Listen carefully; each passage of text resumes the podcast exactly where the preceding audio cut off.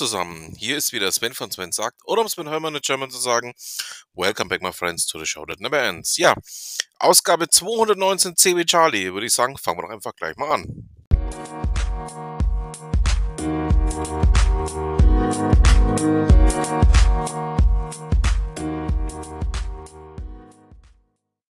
Beginnen wir mal mit einem etwas anderen Thema. Einführung in MQTT, also alles läuft über den Broker. MQTT ähm, ist ja ein Protokoll für Maschine-zu-Maschine-Kommunikation. Florian Bottke hat dabei auf golem.de mal ähm, einen Überblick dazu verschafft, was man denn da alles in die Richtung machen kann, wie man es anwenden kann, was man umsetzen kann. Also ähm, sehr lesenswert, sehr empfehlenswert. Schaut doch einfach mal rein. Und ihr wisst ja, alle Themen, die ich hier anspreche, findet ihr natürlich auch in den Show Notes. Ähm, da könnt ihr dann euch noch einen eigenen Überblick dazu verschaffen.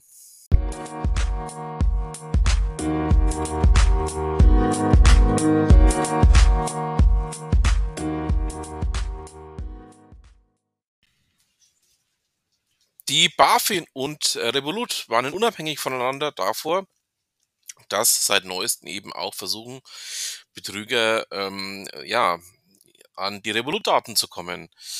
Ähm, ich packe euch hier mal den Beitrag von Heise dazu rein, ähm, in dem das auch hervorgeht.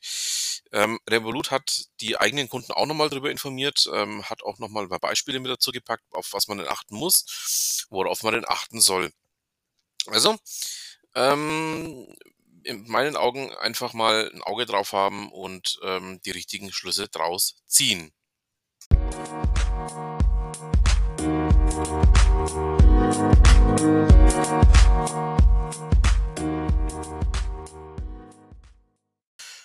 Es freut mich sehr, euch den folgenden Beitrag vorstellen zu können. Ähm, informiert darüber hat mich niemand anders als mein alter Freund Roka Spoich, also der Robert, der ähm, hier etwas auf Reddit beziehungsweise ähm, auch auf Golem gefunden hat. Und zwar ähm, geht es darum, dass ein IT-Mitarbeiter seinen Job angeblich komplett automatisiert haben soll.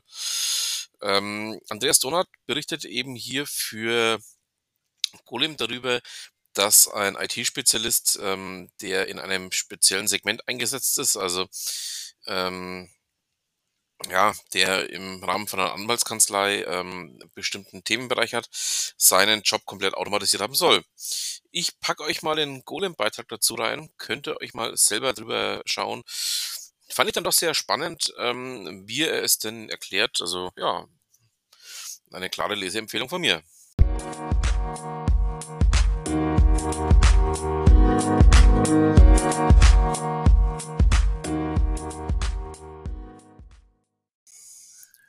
Und weil wir schon bei Empfehlungen sind, ähm, der gute Robby hat mich darauf hingewiesen, dass bei Golem ein Artikel zu finden ist über 50 Jahre Soylent Green und ähm, inwiefern das Ganze prophetisch veranlagt ist. Ähm, ja, auch den Artikel packe ich mal mit rein.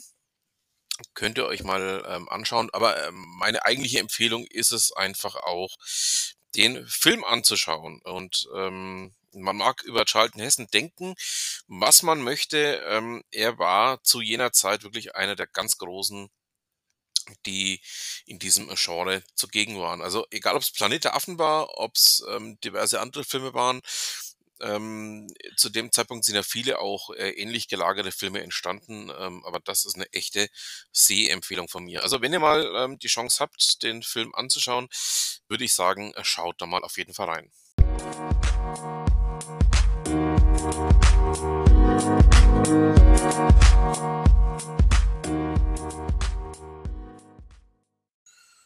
Um mal meinen kongenialen ähm, Podcast-Partner Steve zu rezitieren. Ja, ähm, für die BBC brechen gerade eben schwere Zeiten an und in Deutschland krakeelt man deshalb ähm, bei den Stasi GEZ-Sendern herum. Ähm, ja, dass es möglicherweise auch ein Vorbild ist, was in Deutschland passieren kann. Bei der BBC wird nämlich die Mittel, ähm, ja, gestrichen. Und ähm, das Ganze führt wohl dazu, dass das Thema Rundfunkbeitrag ähm, zunächst eingefroren werden soll und ab 2027 dann eben komplett abgeschafft werden soll. Ja, ähm, finde ich geil, finde ich 'ne gute Idee, finde ich auf jeden Fall 'ne richtige Idee und auch auf jeden Fall 'ne Geschichte, die in Deutschland definitiv so umgesetzt gehört. Ähm, das bisherige öffentlich-rechtliche System, ähm, mit den ganzen Sendern einschließlich Funk, dem YouTube-Kanal der Öffentlich-Rechtlichen, ist in der Form nicht mehr reformierbar und gehört definitiv, ja auf den Scheiterhaufen der Geschichte.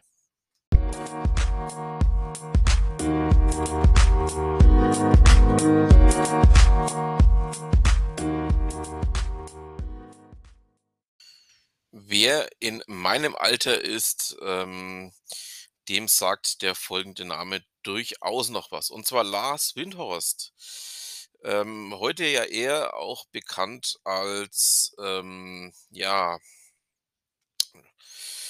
ähm, einer von vielen Investoren, sagen wir's mal so rum, galt, als ich, ähm, jugendlich war, als das große Wunderkind der, ähm, Economy. Ähm, ich kann mich sogar erinnern, dass er mal mit Kanzler Kohl und ja, das ist doch schon 'n paar Tage her, damals auf 'ne Geschäftsreise gegangen ist. Ich bilde mal ein nach China, ähm, als da hier ein großes, ähm ähm, jetzt 'ne große, ähm, Reise anstand und, ähm, er galt lange, lange Zeit auch von den Medien gehypt als das Wunderkind der neuen, ähm, Wirtschaftsformen.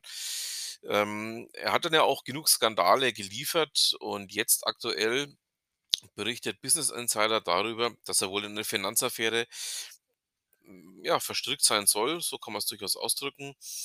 Ähm er muss wohl, so behauptet es zumindest äh, Business Insider bisher, ähm, hier wohl über seine Firmengruppe Geld erhalten haben. Und, ähm, ja aktuell bestreiten seine Anwälte die Vorwürfe. Ähm, jetzt würde ich sagen, bleiben wir mal einfach dran. Schauen wir, was dabei rauskommt. Ähm, ja, wie gesagt, ich beobachte ihn jetzt auch schon, ja, man kann's fast sagen, 30 Jahre und, ähm, er hatte schon viele Beinamen bekommen. Ähm, ja, dann würde ich sagen, das ist auf jeden Fall 'n Thema, bei dem bleiben wir mal dran.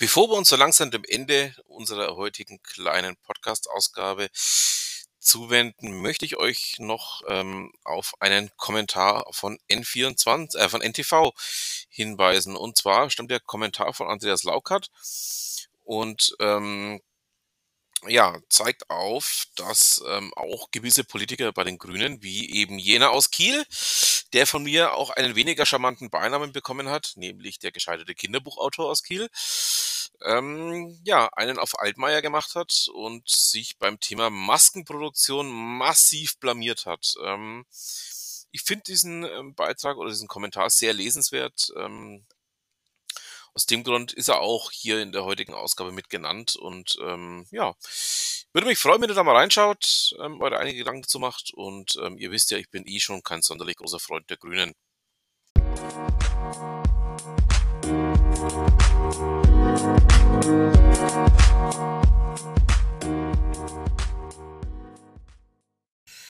So, kommen wir nun noch zu einem ganz festen Bestandteil meines kleinen Podcastes hier. Ihr wisst es, was jetzt kommt. Wir kommen nun zu Ute Mündlein. Ute plädiert in einem, äh, sehr schönen ähm, Beitrag auf ihrem Blog darüber, dass man auch mal die Wand in Ruhe lassen soll. Das heißt nicht mit'm Kopf durch die Wand, sondern auch vielleicht das ein oder andere Mal, ja, mal drüber nachdenken, was man denn machen kann, was man nicht tun kann. Und sie hat es anhand von einem Schwan sehr schön beobachtet. Und, ähm, ja, ähm, würde sagen, macht euch mal eigene Gedanken dazu und, ähm, dann haben wir's auch für diese Ausgabe. Ich bedanke mich fürs Zuhören, wünsche noch eine schöne Restwoche, ein schönes Restwochenende, wann ihr mich hört. Und dann bleibt mir auch nur noch zu sagen: „Was immer Sie machen, machen Sie's gut.“